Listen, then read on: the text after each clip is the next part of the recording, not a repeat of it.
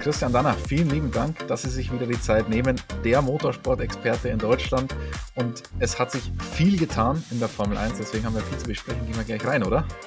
Ja, würde ich auch sagen. Und äh, zur Formel 1 gehört die Formel E, zur Formel E gehört die DTM. Es ist also, wo man hinschaut, ist was los. Fangen wir mit der Formel 1 an und da hat sich nach der Saison eine ganze Menge getan. Um auf das zu blicken, um das zu verstehen, muss man vielleicht noch ganz kurz auf die Saison zurückblicken. Absolute Rekordsaison von Red Bull, von Max Verstappen und das, obwohl es zu Saisonbeginn erstmal komplett anders aussah. Wie konnte es passieren, dass sich das alles so gedreht hat? Also äh, die Red Bull-Thematik war ja so, dass man äh, relativ bald begriffen hat, wo man nachbessern muss und hat einfach ein, ein Update gemacht, fertig. Und das hat gesessen. Ähm, bei Ferrari, die am Anfang die Nase vorn hatten, ähm, lief alles eigentlich zu gut, um wahr zu sein. Dann kamen ein paar Fehler dazu. Monaco war wirklich blöd und der, der Leclerc in, in Imola war auch nicht so clever und also da, da, da lief es dann nicht so ganz so rund, aber man hatte immer noch das feste Gefühl, man hat das schnellste Auto. Äh, hatte man aber nicht mehr, denn der Red Bull war dann ähm, eigentlich vorne dran. Und äh, sobald Verstappen ein Auto bekam, was er, wie er es gerne hat, also mit bisschen mehr Biss auf der Vorderachse, war da kein Halten mehr.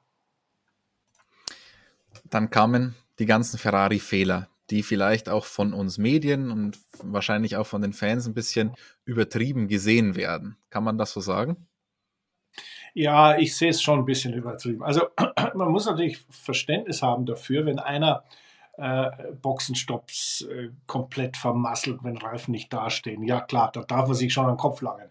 Man darf sich auch fragen, wie konnte man äh, manchmal die Leclerc-Sainz-Thematik nicht eindeutiger von vornherein auf, Realität, auf, auf äh, reale Beine stellen. Das heißt, der Sainz fährt nicht um die WM, es fährt der Leclerc um die WM. Also strategisch, ja.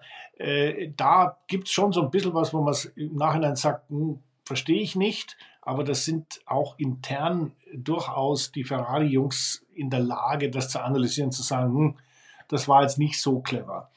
Ähm, ich finde, das, was man dem Binotto sehr hoch anrechnen muss und auch dem ganzen Team sehr hoch anrechnen muss, ist, wie man sich die, die, diese, diese technische Kompetenz und auch die Performance des Autos war ja wirklich gut. Dann hat man sich Mitte des Jahres mal verbaut in die falsche Richtung, aber gegen Ende war man ja doch wieder fast schon wieder dran an dem Thema. Heißt also, das Potenzial, was Ferrari hat, ist allemal da, allemal gut genug, um Red Bull die Stirn zu bieten.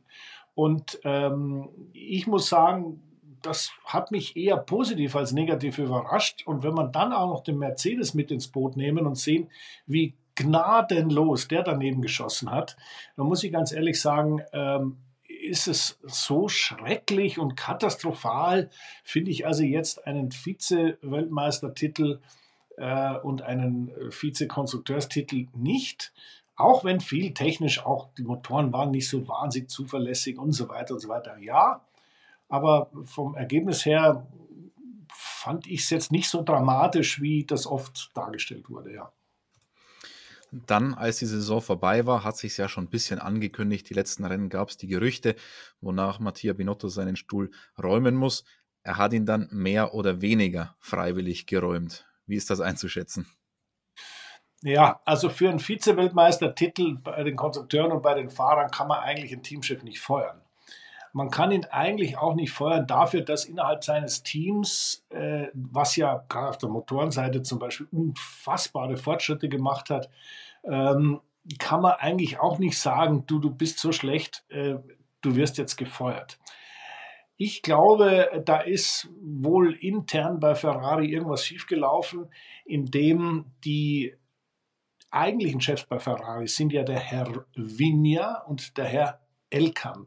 Und ich könnte mir gut vorstellen, dass äh, Mattia Binotto da auf seine nicht unbedingt immer sehr diplomatisch charmante Art ähm, sich da mal mit dem Falschen angelegt hat. Und das schaut mir eher aus, als es aus der Richtung aber das ist so ein bisschen Gefühl von mir, weil das rein technische, da müsstest du den Laurent Meckis feuern, weil er die Boxencrew nicht im Griff hat. Oder da müsstest du den, den äh, äh wie heißt der, der Rueda, der, der, der, der äh, Inaki Rueda, Strategiechef. Inaki Rueda, ja genau, der Strategiechef feuern, weil er halt, weiß ich, zwei oder dreimal daneben lag. Aber den Teamchef, den hätte ich auf jeden Fall behalten, weil der hat ja das, das ganze Team unglaublich viel weiter nach vorne gebracht. Außer es gibt was, was uns nicht so ganz bekannt ist. Und deswegen vermute ich eher, dass das da so interne Streitereien waren. Sagen wir mal, es war ein vielleicht erzwungener Rücktritt von Ferrari-Seite, vom, vom Teamschiff. ähm, es gab ja während der Saison auch immer wieder Gerüchte, wonach sich Ferrari da nach Alternativen umschauen würde. Was hätte denn der Teamchef Christian Danner gemacht? Hätte er gemerkt, dass er nicht den vollen Rückhalt hätte? Hätte er weitergemacht bis zum bitteren Ende, um auf, auf seine äh, Papiere zu warten, bis die von Ferrari kommen, oder hätte er auch selbst die Kündigung eingereicht? Nein, ich glaube, äh, das also erstes Mal war ich noch nie im Leben noch nie in so einer Situation. Aber äh, ich würde sagen, wenn man die Situation nüchtern betrachtet, hätte ich an Binottos Stelle etwas mehr Diplomatie walten lassen und hätte im entscheidenden Moment auch mal überlegt, den gesunden Menschenverstand mit eingeschaltet. Wie komme ich hier weiter? Nicht weiter nach oben, weil ich bin schon ganz oben. Aber wie komme ich weiter mit der Crew, die ich mir zusammengestellt habe, mit den wirklich guten Leuten, äh, noch bessere Leistung zu erzielen? Und jetzt kommt genau der Punkt, ähm, Kontinuität ist in der Formel 1 das aller, aller, aller Wichtigste. Egal, ob man Erfolg oder Misserfolg hat. Schau mal, der Horner ist, seit wann ist der bei äh, äh Red Bull? Seit 2005 oder 2006 irgendwann. Hat es auch nicht immer so rund, es lief auch nicht immer so rund, ähm, aber der ist immer noch da und der macht das weiter. Toto Wolf ist zum Beispiel so ein Beispiel, der das meiner Ansicht nach fantastisch managt auch nicht immer richtig. Ja klar, der hat auch so seine Fehler gemacht. Aber der hat seit langer Zeit erkannt, Kontinuität ist der Schlüssel zum Erfolg. Und das ist das, was man wohl bei Ferrari noch nicht so ganz verstanden hat. Und jetzt kommt Fred Vasseur. Für wie lange der da sein wird, wissen wir noch nicht. Aber die Frage bei Vasseur, den ich sehr schätze, das ist ein richtig guter Teamchef. Aber was hat der bei Sauber gezeigt, dass er besser machen kann als Binotto? Das ist eine Frage, die ich mir stelle und keine Antwort finde. Wenn wir schon, schon bei der Personalie Vasseur sind, ist das nicht dasselbe in Grün? Weil mit Mattia Binotto hatte man einen wohl sehr, sehr guten Ingenieur, der vielleicht vor allem am, zu Beginn seiner Amtszeit ein bisschen Probleme mit Führungsqualitäten hatte. Jetzt hat man mit Fred Vasseur auch einen Ingenieur. Der hat vielleicht schon ein bisschen mehr Erfahrung mit Führungsqualität, aber so viel anders ist das auch nicht, oder? Ja, und ich meine, was hat er bei Sauber? Der hat das Sauber-Team gut geführt. Ich meine, ich will ihm überhaupt nichts vorwerfen. Ich finde, das war okay. Aber äh, wo, wo sind die Highlights, wo ich sage, Mensch, auf den Zug springe ich drauf, das macht er viel besser als der Binotto. Da habe ich einfach nichts gesehen. Und im Endeffekt hat so ein Teamchef hängt ja wahnsinnig davon ab, speziell wenn er in einem Umfeld wie bei Ferrari arbeitet, wie der, der Tageserfolg läuft und was die Gazetta schreibt. Und ganz ehrlich, ich, ich könnte mir vorstellen, dass Vasseur für zwei Jahre dort unterschrieben hat und jetzt auf einmal als sich also hinsetzt und sagt, das ist eine Chance des Lebens, da verdiene ich einen Riesenberg Geld. Und vielleicht habe ich ja das Glück, dass nach zwei Jahren alles super, super läuft. Dann mache ich nochmal zwei und wenn nicht, waren es zwei gute, wo ich, ich sage mal im Vergleich zu Sauber, ein Vielfaches, äh, ein Vielfach Gutes für mein Girokonto getan habe. Sie haben vorhin gesagt, Sie waren noch nie. Pragmatisch gesprochen, ja. Also, ja. ich meine, es, es sind auch diese Team Principles sind Menschen und die haben dieselben Probleme wie jeder andere auch. Der muss auch sein Geld verdienen und schauen, wie es dann irgendwann weitergeht.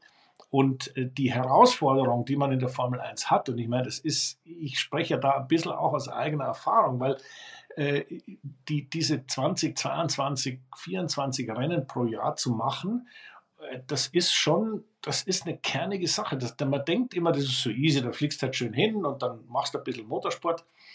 Na, na, also das ist schon, das ist schon wirklich hart. Und deswegen glaube ich, sind das alles Posten, die sowieso nicht dazu da sind, mit einer Ausnahme natürlich unseren Helmut Marko, der wird wahrscheinlich noch 90 werden und immer noch dabei sein, aber äh, die man auch nicht ewig machen kann. Deswegen verstehe ich solche Entscheidungen voll und ganz und drücke auch den jeweils Beteiligten immer die Daumen. Ja. Es ist nicht so, dass ich da irgendwie äh, kritisch bin, überhaupt nicht. Ich meine, vielleicht blüht der Vasseur zu, zu einem äh, fantastischen äh, Team Principal auf bei Ferrari. Das kann alles sein. Es ist ja auch schon durchgesickert, dass Fred Vasseur nicht unbedingt die erste Wahl war. Ähm, Andreas Seidel und Christian Horner hat man nicht bekommen. Sie haben vorhin gesagt, sie waren noch nicht in der Situation wie Mattia Binotto, des Ferrari-Teamchefs.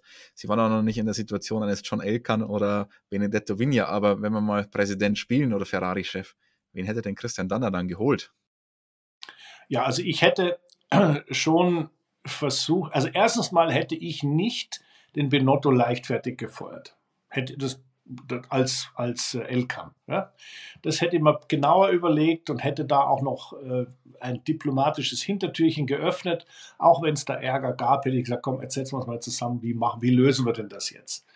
Dass es dann zu diesem Zerwürfnis kam, ja, war halt so. Wen hätte ich dann genommen? Ja klar, nimmt man, schaut man rum im Fahrerlager, wer kann sowas? Und da ist natürlich der Andreas Seidel die erste Wahl. Das ist ja klar, weil er äh, aus einer doch, ja, ich will nicht sagen Chaotentruppe, aber aus einem leidlichen Mittelfeldteam von McLaren doch ein sehr engagiertes äh, Rennteam gebaut hat, was in den Details sukzessive sich verbessert hat. Ich weiß noch, als ich mit ihm über die, das Thema Boxenstops gesprochen habe, ja, dann hat er gesagt, ja, wir haben ja gar nicht mal die richtigen Airguns für die, für die Stops und wir, haben, wir müssen die Mechaniker anders schulen und wir müssen dies anders machen. Und ich meine, der Team Principal, wenn sich jetzt schon um Boxenstops kümmert, dann hat mich das sehr beeindruckt, weil das gehört, es ist ein kleiner Bestandteil des großen Bildes. Und da ist der Andreas Seidel sehr, sehr gut. Deswegen hätte ich schon darauf geschaut. Ich hätte, ich hätte ihn schon mal angerufen als, als Elkan, ja klar. Ging dann aber leider nicht aus Ferrari-Sicht mit Andreas Seidel. Jetzt also Fred Vasseur, und Sie haben vorhin schon gemeint, Konstanz ist extrem wichtig in so einem Rennstall. Kann man kurzfristig da jetzt Auswirkungen erwarten von dem Teamchefwechsel, möglicherweise auch negative? Also ich glaube, das wird gar nicht so wahnsinnig viel Auswirkung haben, jetzt erstmal, weil wir haben jetzt den, den, die, die, die, die große Reglementänderung haben wir erstmal hinter uns. Die nächste kommt dann 26, da wird es wieder anders. Aber jetzt, glaube ich, hat Ferrari den, ist auf den Trichter gekommen, was man mit dem Motor alles machen kann und natürlich auch machen muss, weil die Zuverlässigkeit war ziemlich erbärmlich. Aber ich glaube, das werden die nächstes Jahr im Griff haben. Und auch was die Aero angeht, äh, ist es ja nicht so, dass die wahnsinnig viel schlechter waren. Die haben halt nur äh, das vorhandene Fenster, wo man diese Aero vernünftig nutzen konnte, ab Mitte des Jahres reduziert und sich gewundert, dass sie sich da hin und wieder mal komplett im Kreis gedreht haben. Aber auch das sind Dinge, die nächstes Jahr nicht nochmal passieren müssen. Also ich habe den Ferrari schon auf der Rechnung. Äh, so leicht wird es der Max Verstappen nicht mehr haben im kommenden Jahr. Denn äh, denk immer an Toto Wolf, der ja auch das Kontinuitätsthema spielt. Die haben inzwischen auch begriffen, äh, was sie machen müssen. Also die darfst du auch nicht unterschätzen. Also die kommen schon auch wieder dahin. Wie schwer hat Fred Vasseur mit dieser Präzedenz Vize-Weltmeister, Teamchef muss gehen. Heißt das im Umkehrschluss, wenn er wieder Vize-Weltmeister wird, ist, ist, er auch Geschichte in Maranello, oder? Ich glaube, was ich vorhin gesagt habe, ist genau der, ist Realität. Der freut sich unglaublich drüber, dass er das machen kann. Das ist ja auch, lass es uns mal auf den Punkt bringen, es ist ja auch eine große Ehre, Ferrari Team Principal zu sein. Und jeder, und gerade der Fred, kennt sich ja im Geschäft sehr gut aus. Er ist ein absoluter Profi, der weiß doch ganz genau, dass der Schuss nach hinten losgehen kann, wenn aus nicht verschuldeten Gründen irgendwas schief läuft, dann heißt ja, der Vasseur, der kriegt gar nichts auf die Reihe. Und deswegen glaube ich, ist er sehr entspannt, weil das, was er beeinflussen kann, das wird er sicher machen, das werden Details sein, das wird natürlich da, wo es gehapert hat mit der, mit der Strategie und so weiter, da bin ich mir sicher, wird er nachhaken. Aber die, das, das große System wird und will der auch gar nicht verändern. Und mit ein bisschen Glück wirst du sehen, äh, vielleicht klappt es doch mit dem WM-Titel und dann ist er der große Sieger. Also äh, die Chance, dass das gut geht, ist durchaus gegeben. Und dann darf man ja auch nicht vergessen, wir sagen, der erste Stein war Binotto, der dann zurückgetreten ist, gefeuert wurde, wie auch immer. Man kann das aber auch ein bisschen anders sehen und da schließt sich irgendwie so ein Kreis oder die Dominos verschieben sich, wie man auch immer will. Andreas Seidel hat diese Ehre des Ferrari-Teamchefs nämlich nicht angenommen. Er hat sich für eine andere Lösung entschieden und die hat wiederum Fred Vasseur ein bisschen Druck gemacht. Er hat sich nämlich für Sauber respektive Audi entschieden. Hängt das alles miteinander zusammen? Ja, also das ist jetzt schon, wir tappen da noch ein bisschen im Dunkeln. Ich, ich, deswegen sage ich, ich kann mir vorstellen, dass, dass Audi seine Fühler nach einem Mann, der das Unternehmen in- und auswendig kennt, auch wenn es bei Porsche war, ein Mann, der vier Jahre schon in Hinwil gearbeitet hat, ein Mann, der offensichtlich in der Lage ist, ein Formel-1-Team auf Vordermann zu bringen, ähm, äh, dass die sich an den Andreas Seidel gewendet haben. Na, das ist das Normalste der Welt. Nur wie ich das mitbekommen habe, ist, diese, ist die Dynamik ja erst entstanden, als der Vasseur weg war und auf einmal drei Jahre Sauberjob auch noch dazukommen. Also nicht 26, sondern eben 23. Und ähm, so gesehen, glaube ich, hat man von Audis Seite her äh, die, das richtig, richtig aufgegleist. Und äh, der Besitzer von Sauber hat wohl im richtigen Moment dann äh, blitzschnell die richtige Entscheidung getroffen, weil lass es uns mal auf den Punkt bringen, es sind noch drei Jahre bis 26. Drei Formel 1 Saisons, 23, 24, 25, bevor wir überhaupt mal darüber nachdenken, wie so ein Audi fährt oder der Motor, ob er geht oder nicht geht. Und die drei Jahre sind nicht nur für einen Team Principal wichtig und so gesehen für den Andreas auch sicherlich eine schöne Aufgabe, die sind aber auch für das Team selber wichtig. Und auch wenn, wenn äh, der Besitzer von Sauber das Team verkauft an Audi, ist es immer noch sein Team. Und da äh, glaube ich, hat er ein bisschen Kuh gelandet, indem er hier den Andreas sofort an Bord nehmen konnte. Er hat einen Kuh gelandet. Audi hat höchstwahrscheinlich auch einen Kuh gelandet, weil der dann schon mal die, die Weichen Richtung Audi-Einstieg stellen kann. Aber McLaren geht als großer Verlierer hervor, oder? Hätte, jetzt spielen wir wieder, ich wäre Zach Brown an der, äh, an der Stelle. Ähm, hätte Christian Danner als Zach Brown Andreas Seidel freigegeben? Also weißt du, wenn du mich immer solche Sachen fragst, dann glaube ich, sollte man eine Agentur, auf eine Agentur für Arbeit im Fahrerlager. Und wir beide, wir beide führen das. Du hörst dich um, wo was los ist, und ich werde als, als, als, Berater im Hintergrund meinen Senf dazugeben. Das wäre doch eine, eine neue Geschäftsidee. Das kann ja? man sehr gerne so machen. Agentur Berater sollen ja ganz gut verdienen und die Vermittler ja, auch. Also genau. wäre ein gutes Geschäft für uns beide. Ja, also äh, hätte ich ihn gehen lassen, ich glaube ja, weil er eigentlich eh schon weg war, nur das Timing ist ein bisschen vorgezogen worden. Und ähm, der Zach Brown hat ja von Anfang an auf den Andreas Della gesetzt, dass der ist halt jetzt zwei Jahre früher quasi Team Principal geworden. Äh, werden wir schauen. Also ich glaube, die, die, bei McLaren ist das Wichtigste, dass die Technik auf dem Weg ist, auch wenn es ein bisschen lang dauert. Ja, also der Windkanal, das zieht sich, die ganzen CFD-Tools sind mit Sicherheit auch noch nicht äh, up to spec. Da ist auch noch viel nachzuholen. Ähm, es hat schon Gründe, warum der McLaren in der vergangenen Saison, ich würde mal sagen, fast stagniert ist und auch der, der Renault hat ihn überholt. Also muss man schon sagen. Also äh, da sieht man, dass diese modernen Arbeitsmittel, also diese ganzen äh, Tools, die da zur Verfügung stehen, wo, das sind Berechnungstools, womit man Dinge und Performance und, und, und äh, Formen und, und äh, Herangehensweisen an so einem Auto berechnen kann. Äh, da glaube ich, hat Alpine ein bisschen früher geschaltet und auch umgesetzt. Und das sind so die kleinen Unterschiede, die sich dann auszahlen und die man dann auch spürt, die man auf der Strecke auch sieht. Ist es schade für Andreas Seidel, weil er hat ja immer von diesem Projekt 2024 gesprochen, wenn dann der Windkanal komplett steht und das erste Auto komplett dann in Woking in diesem Windkanal entwickelt wurde, dass er jetzt die Früchte möglicherweise dieser ganzen Aufbauarbeit nicht mehr tragen kann? Oh, kann? Ich, also, ich weiß, was du meinst. Wenn, man, wenn man sich schon so engagiert hat, äh, dann will man eigentlich auch mit einem erfolgreichen Abschluss, been there, done that, Haken dran, äh, die Reise fortsetzen und nicht quasi mittendrin auf dem Weg sagen, okay, also jetzt verlasse ich das Schiff. Das ist ein bisschen unangenehm. Das glaube ich, ist ihm nicht hundertprozentig leicht gefallen.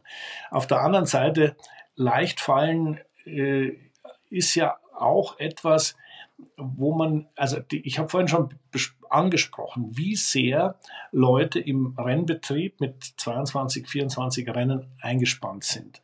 Und da kommt natürlich so etwas, auch wenn man es immer ausblendet, aber so ein bisschen Privatleben, bisschen Freizeit, bisschen äh, auch mal ja, Menschsein ja, gehört dazu. Nicht so sehr, dass man das jetzt im Vordergrund stellt, aber man muss ja auch, äh, nicht nur in der Formel E muss Energie rekuperiert werden, auch der Mensch braucht eine Rekuperation. Oder man muss ein bisschen ausspannen können.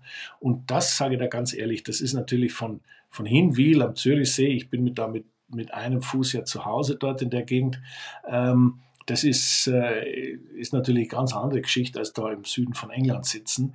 Und man ist in drei, dreieinhalb Stunden daheim, also in München auf jeden Fall einmal. Und das ist natürlich schon ein Wert, den man bei einem Andreas Seidel, ein überzeugter Bayer, nicht ganz, äh, nicht ganz unterschätzen darf. Jetzt hat McLaren schon einen Nachfolger gefunden. Andreas Deller haben Sie vorhin angesprochen. Extrem erfolgreicher Ingenieur in der Formel 1, lange Zeit bei Ferrari, jetzt seit einiger Zeit, also als Fernando Alonso zu McLaren gegangen ist, auch mit ihm dann gewechselt. Aber kann der Teamchef, wenn ich den so höre, ein super Typ, kann super erklären für uns Medien, sensationell. Aber da frage ich mich immer, kann ein Teamchef auch zu nett sein? Ja, also ich persönlich habe mit Netten immer lieber Umgang als mit, mit den weniger Netten. Aber äh, ich glaube, das ist nicht das Kriterium, weil der Andreas Steller ist völlig richtigerweise ein höchst qualifizierter Mann und er ist ja nicht, er, er, steht ja nicht da in der eisigen Brise auf dem Gipfel vom Nanga Parbat ja, und muss schauen, wie er da irgendwie die Geige spielt. Der, der ist jemand, der in ein Konstrukt, was von, von Zack sehr gut orchestriert wird, eingebaut. Und der Zack Brown ist auch am Ende des Tages ja ein totaler Motorsport-Fan. Das ist, das ist nicht irgend so einer, der deswegen, e, der hat auch ein Ego, ja, aber der, der das nur wegen Ego oder nur wegen Geld oder das hat der, der ist ein Motorsport-Fanatiker. Und deswegen passt er auf sein Team schon auf, macht die ganze Politik oben drüber und da glaube ich, hat der Andrea äh, Stella schon ein, ein, ein, gutes Eck gefunden, wo er sich nicht zu viel Sorgen machen muss.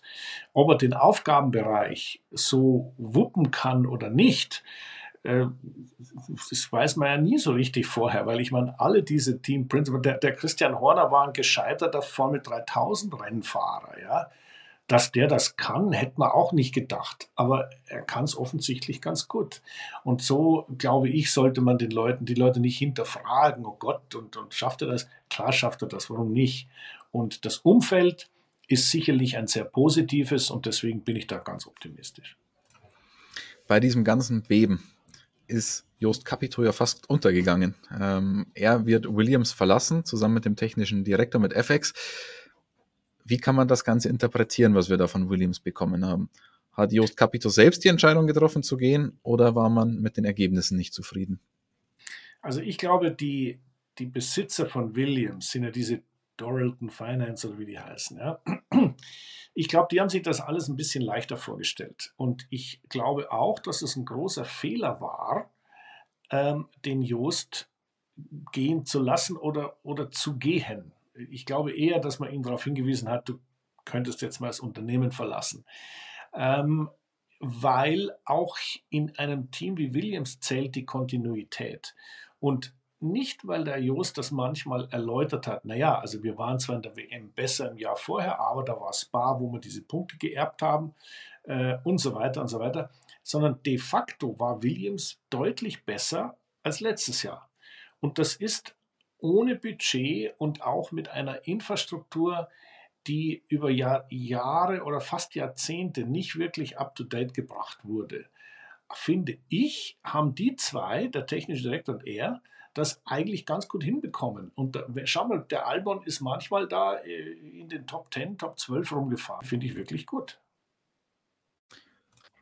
Jetzt hat man gleichzeitig mit dem Teamchef auch noch den technischen Direktor gehen lassen, formulieren wir es mal so das ist ja schon ein deutlich größerer Umbruch als jetzt nur der Teamchef. Das ist ja wirklich ein, ein integraler Bestandteil, vor allem in der Entwicklung im Winter, wenn die Autos gebaut werden. Ähm, da kann man jetzt wahrscheinlich schon sagen, dass es irgendeinen kurzfristigen Effekt geben wird, oder? Hm. Also ich glaube nicht, dass Williams das gut tun wird, was sie da gemacht haben. Glaube ich nicht. Das wird eine schwierige Geschichte. Jost Capito hat ja auch eine Vergangenheit im Volkswagen-Konzern. Zum Volkswagen-Konzern gehört ja bekanntermaßen auch Audi. Die Frage, die sich jetzt die gesamte Formel 1-Welt stellt, ist, sehen wir Jost Capito in der Formel 1 wieder, möglicherweise bei Audi? Äh, Andreas Seidel ist ja bei Sauber nicht Teamchef, er ist ja CEO und da könnte das ja möglicherweise gut zusammenspielen.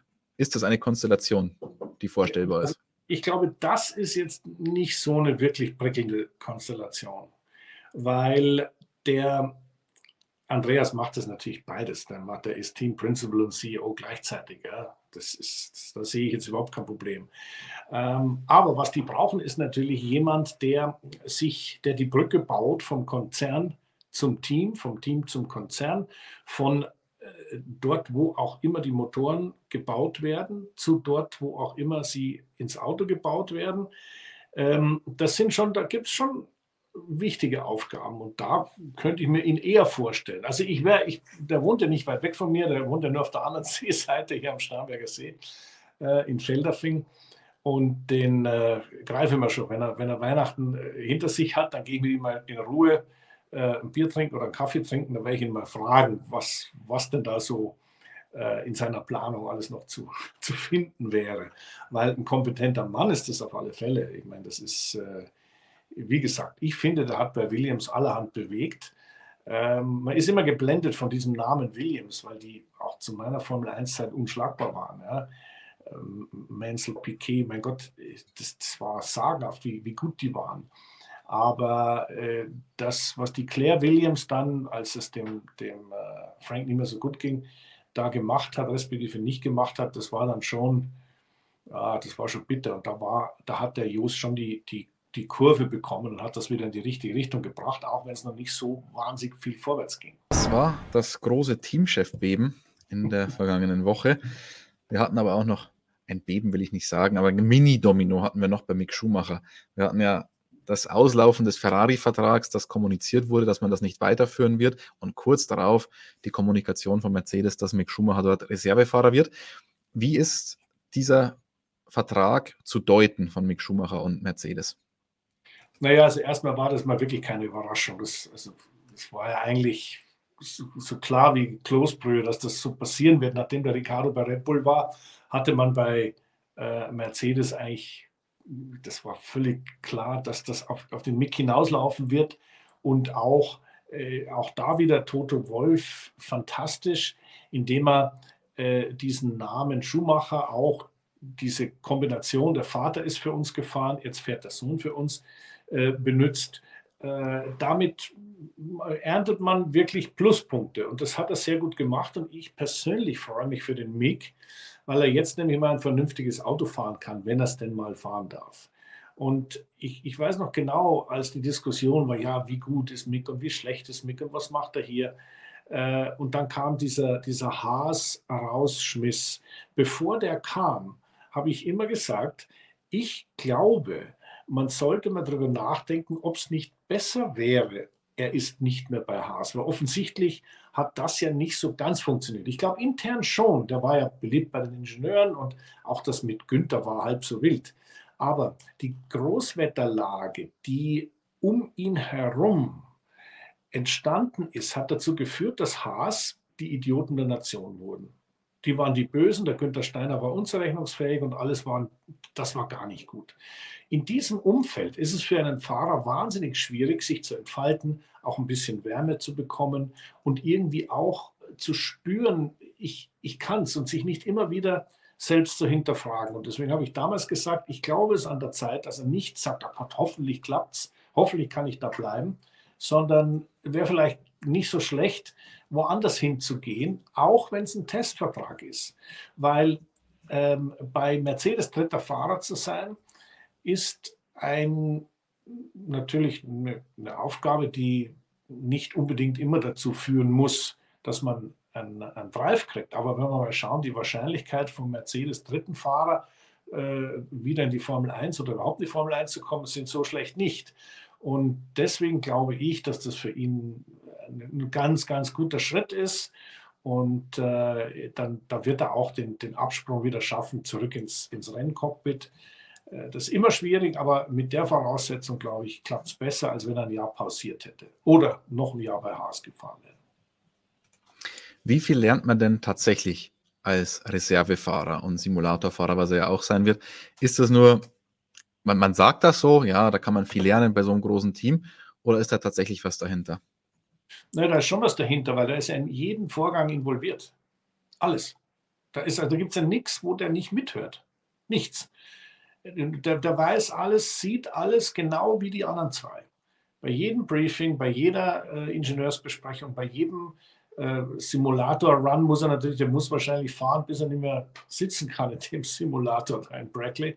Ähm, das, das ist schon, da ist für einen Mann mit Kapazität, und das ist der Mick, ähm, der sowas aufnehmen kann, viel zu lernen, auf jeden Fall.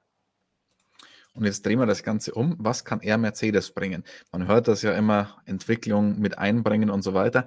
Kann man das tatsächlich und vor allem kann man das als Simulatorfahrer? Äh, nee. Also du kannst nicht da drin sitzen und auf einmal, weil du fährst, äh, die äh, singen die die Ingenieure, Halleluja, jetzt wissen wir, was wir mit der Rechtskurve machen. Das kannst du vergessen. Du kannst aber, und das traue ich dem Mick auf jeden Fall zu, zuverlässig arbeiten, weil die Vorgaben kommen nicht vom Fahrer. Der Fahrer sagt nicht, also ich würde jetzt gern mal ein Programm fahren, wo wir die Strömung an der Hinterachse um x Prozent verändern. Das, das müssen die Ingenieure machen. Aber sowas im Simulator rauszufahren, sich konzentriert und sauber das Ding durchzufahren, über die Distanz zu fahren und so weiter und so weiter, das sind Dinge, äh, da ist ein Mick Schumacher sicherlich ein wertvoller Bestandteil des Mercedes-Teams, äh, wenn auch nicht so wie, sagen wir mal, vielleicht in meiner Formel 1-Zeit war es ja so, dass wenn der Fahrer nicht wusste, was er wollte, die Ingenieure keine Ahnung hatten. Es gab ja, der Fahrer war die einzige Informationsquelle. Das ist inzwischen anders, aber das umzusetzen ist nicht einfach und ist auch sehr wichtig. Und deswegen glaube ich schon, dass er da seinen Beitrag leisten wird, um ja, die, die Klippen, die auch auf Mercedes wieder zukommen, vernünftig zu umschiffen, technischer Art. Aber er wird Lewis Hamilton nicht zum Weltmeister machen. Ähm, ja, das mal so formulieren Das will. ist doch eine schöne Geschichte. ich, ich bin mir auch sicher, wir werden irgendwo Überschriften lesen diesbezüglich. Also, wenn es denn läuft bei Mercedes, muss man ja auch noch dazu sagen. Aber für ihn wird das schon hart, oder? 23 bis 24 Rennen immer vor Ort sein und eigentlich nicht wirklich was zu tun zu haben. Das ist für einen Rennfahrer doch richtig schlimm mit anzusehen. Naja, also er, er, hat schon sehr viel zu tun dort, aber, aber nichts Gescheites. Er muss mit irgendwelchen Sponsoren da essen gehen und muss denen irgendwas erzählen und muss. Natürlich muss er äh, zuhören, was passiert. Natürlich muss er präsent sein. Äh, ich will da den Teufel nicht an die Wand malen, aber ich sag mal, allein Covid hat schon den einen oder anderen Hülkenberg dieser Welt ins Cockpit befördert. Und äh, so völlig aus der Welt ist es nicht, dass auch mal ein Fahrer krank ist und dass er mal einen Unfall hat und Rennen pausieren muss. Und dann äh, geht es natürlich sehr schnell ans Eingemachte, dann muss er ans Auto.